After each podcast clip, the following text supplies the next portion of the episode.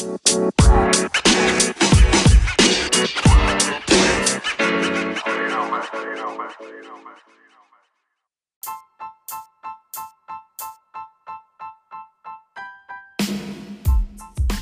bist du richtig. Hallo und herzlich willkommen zu meinem Podcast Einfach Recht. Antworten auf Fragen rund ums Arbeitsrecht. Schön, dass du dabei bist. Mein Name ist Sandro Wulff. Ich bin Rechtsanwalt und Fachanwalt für Arbeitsrecht. Gestalten ist besser als streiten. So lautet mein Motto. Diese Folge trägt die Überschrift Gibt es ein Recht auf eine Maskenpause? Dieses Thema bin ich letztes Wochenende aufmerksam geworden, denn ich war bei der Hanseraum-Konferenz eingeladen. Das ist eine Konferenz der Wirtschaftsjunioren aus dem Bereich Wolfsburg und Braunschweig und dort war ich Teilnehmer einer Podiumsdiskussion. In dieser Diskussion mit weiteren Unternehmern und der Moderatorin Sandra Enskert, die Führungstrainerin und Inhaberin der Leaders Akademie Lüneburg-Wolfsburg ist, stand das Thema New Work. Um dieses Thema soll es aber in dieser heutigen Podcast-Folge gar nicht gehen, denn ähm, das war eigentlich nur der, ja, sagen wir mal so, der Anlass, denn das Event wurde live aus der Wolfsburg Arena übertragen. Ähm, es war unglaublich spannend und es war auch irgendwie auch wunderschön, wieder präsent mit mehreren Teilnehmern und Speakern zugleich online zu sein. Ähm, aber der Präsenztermin und die Teilnahme stand Natürlich unter der Voraussetzung, dass sich alle testen ließen und im Ergebnis das Testergebnis negativ war und dann musste eben auf allen Laufwegen und das war die überwiegende Zeit mit Ausnahme der reinen Podiumsdiskussion eine sogenannte FFP2-Maske getragen werden. Das ist mit der Zeit anstrengend und das habe ich auch schon in den Verhandlungen gemerkt, wenn ich bei Gericht gesessen habe, aber da ist es mir nochmal so bewusst geworden, dass mit der zunehmenden Dauer eben auch die Konzentration nachließ ähm, und dass das dem Sauerstoffmangel geschuldet war, der sich eben aus dem Tragen dieser FFP2-Maske ergab. Ja, und so wie es mir in den Stunden der Konferenz erging, sind täglich Mitarbeiter mit diesem Problem konfrontiert, die während der Arbeit eine solche Maske tragen müssen.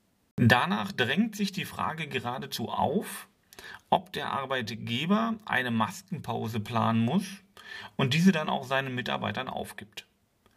Wann durch den Arbeitgeber im Rahmen des Hygienekonzeptes eine Maskenpflicht vorgeschrieben und kontrolliert werden muss, habe ich ja bereits in einer anderen Podcast-Folge erklärt.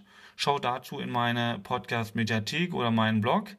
Denn hier ist, soll wirklich ganz konzentriert die Frage, die ich aufgeworfen habe, mal beleuchtet werden. Ähm, wann gibt es eine solche Pause vom Maskentragen? Als Jurist stellt man sich zuerst die Frage, ja, wo ist so etwas geregelt? Äh, wo könnte so etwas geregelt sein? Oder aus welcher Vorschrift kann sich eine solche Verpflichtung zur Maskenpause ergeben? Und eine ausdrückliche Regelung ergibt sich aus dem Gesetz zurzeit noch nicht. Es gibt aber ähnliche Regelungsgründe und Parallelen. Ja, zum Beispiel kann man sich da mal hm, angucken, bei der Benutzung von Atemschutzgeräten gibt es eine Regelung DGUV. Ähm, die Details will ich dir da mal ersparen, denn diese Regel erläutert die äh, Unfallverhütungsvorschrift und Grundsätze der Prävention, gerade bei der Benutzung von Atemschutz und Atemschutzgeräten. Ähm, und wenn man sich diese Regel anguckt, dann äh, ist die in der Zusammenarbeit mit dem Arbeitskreis Anwendung des Arbeitsausschusses Atemgeräte für Arbeit und Rettung ähm, geschaffen worden. Es gibt dann äh, eine Zusammenarbeit mit dem DIN-Normenausschuss und letztendlich wurden dazu auch DIN- und EN-Normen zur Frage Atemschutz erarbeitet. Ähm, weswegen ich das aber benenne, ist, ähm, diese Regelung steht erkennbar unter der Überschrift des Arbeitsschutzes. Und es gibt ein Arbeitsschutzgesetz und wenn man in dieses Arbeitsschutzgesetz guckt, dann findet man unter anderem den Paragraphen 5. Und in dem Paragraph 5 steht, dass der Arbeitgeber eine Gefährdungsbeurteilung für seine Mitarbeiter machen muss. Er muss technische und medizinische Erkenntnisse berücksichtigen und seine Mitarbeiter vor schädigenden Einflüssen schützen. Ja, das sind zum einen der Schutz vor Viren, eben auch diesem, dieser äh, Covid-19. Covid-19-Erkrankungen, aber auch Beeinträchtigungen, die sich eben gerade aus den Maßnahmen wie zum Beispiel der Schutzbekleidung und eben hier dieser Masken ergeben. Beispiele für Mitarbeiter, die eine solche Schutzkleidung, solche Masken tragen müssen und die dem ausgesetzt sind und ähm, ja, wo die Mitarbeiter also zum Beispiel schädlichen Gasen ausgesetzt sind, finden sich ja bei der Verarbeitung von Chemikalien, ja, wie zum Beispiel bei Lackierern oder in der Automobilbranche. Aber auch in der Medizin gibt es Vorgaben, wann zum Beispiel die OP-Maske getragen werden muss. Nun besteht ja zwischen dem Tragen der OP-Maske und der FFP2-Maske und eben deren Auswirkungen auf den Träger erhebliche Unterschiede. Die Tragezeit und die Dauer der Pausen, in denen die FFP2-Maske nicht getragen werden muss, richtet sich immer nach der Schwere der Tätigkeit, den Arbeitsbedingungen vor Ort und den persönlichen Voraussetzungen des Trägers dieser FFP2-Maske. Eine allgemeine Regel, die für jeden Mitarbeiter in der Situation gleich ist, gibt es nach diesen Grundsätzen nicht. Ich meine aber, es können Vergleichsgruppen geschaffen werden, an denen sich der Arbeitgeber und der Mitarbeiter orientieren kann, die dann spezifisch für das Unternehmen im Rahmen der Gefährdungsbeurteilung erarbeitet werden. Zu beachten sind auch hier, wie bei fast allen Dingen, insbesondere bestehende Regelungen aus Tarifverträgen oder Betriebsvereinbarungen mit der Mitarbeitervertretung. Und so eine tarifvertragliche Regelung, ja, äh, gibt es unter anderem ähm, und die sieht vor, dass Arbeitnehmerinnen und Arbeitnehmer, die aufgrund von Gesetzen oder Verordnungen bei der Arbeit eine Corona-Maske und hier steht in, dem Tarif, in der tariflichen Regelung eben gleichgültig welcher Art, ja, tragen müssen, dass diese nach spätestens drei Stunden Masken tragen, dass, dass denen das Abnehmen der Maske für mindestens zehn Minuten ermöglicht werden muss.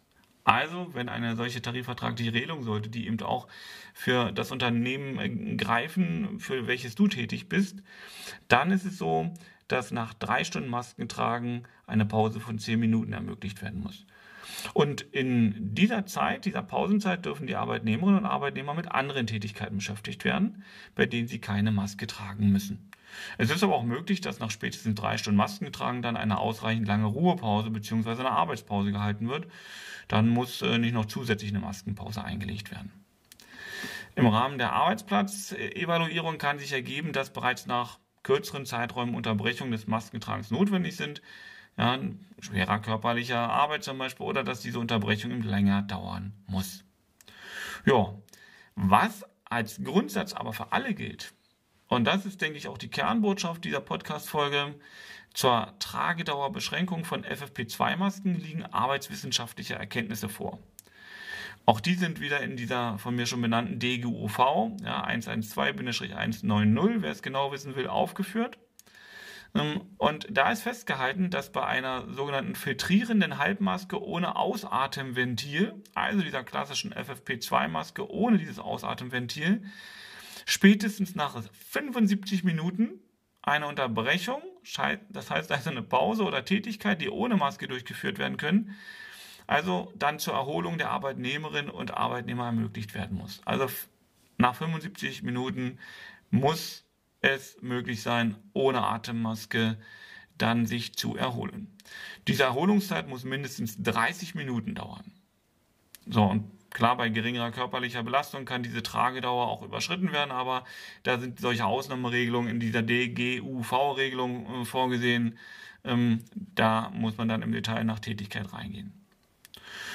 Während dieser Erholungsdauer, das ist mir nochmal ganz wichtig, geht es darum, die Maske nicht zu tragen. Es ist keine Arbeitspause gemeint. Ähm, also Tätigkeiten, die ohne Maske durchgeführt werden können, sind weiterhin in dieser Erholungsdauer möglich. Ja. Davon abweichende Pausenregelungen äh, können aber ebenfalls geeignet sein, wenn die zum gleichen Ergebnis hinsichtlich Entlastung bzw. Erholung, Erholung führen. Wenn die kombiniert werden, zum Beispiel mit kurzen Pausen, mit diesen nach dem Arbeitszeitgesetz natürlich auch vorgeschriebenen Pausen und die werden verbunden mit Essen und Trinken. Da kann man also auch eine Kombi machen. Vergleichbare arbeitswissenschaftliche Erkenntnisse zu Tragezeitbegrenzungen für den Mund-Nasenschutz liegen derzeit noch nicht vor.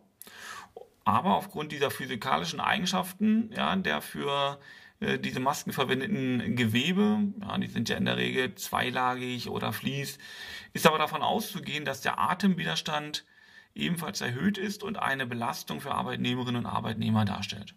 Ja, und diese Belastung des Organismus durch den erhöhten Atemwiderstand beim Tragen von Atemschutzmasken ist von Arbeitgeberinnen und Arbeitgebern im Rahmen der Arbeitsplatzevaluierung und Gestaltung zu ermitteln und zu beurteilen. Und dann sind eben geeignete Maßnahmen zu finden. Ne?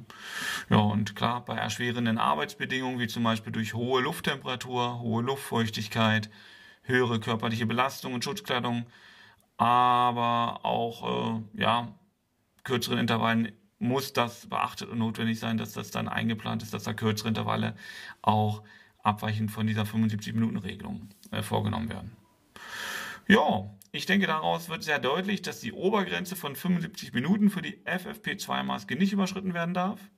Vielmehr muss individuell in jedem Unternehmen im Rahmen der Gefährdungsbeurteilung ermittelt werden, wann und unter welchen Voraussetzungen Maskenpausen dem Mitarbeiter vorgegeben werden bzw. angeboten werden müssen. Wir sind am Schluss dieser Folge. Brauchst du Unterstützung bei der Umsetzung der Vorschriften, wie zum Beispiel der Pflicht zur Erstellung einer Gefährdungsbeurteilung, helfen wir dir gern.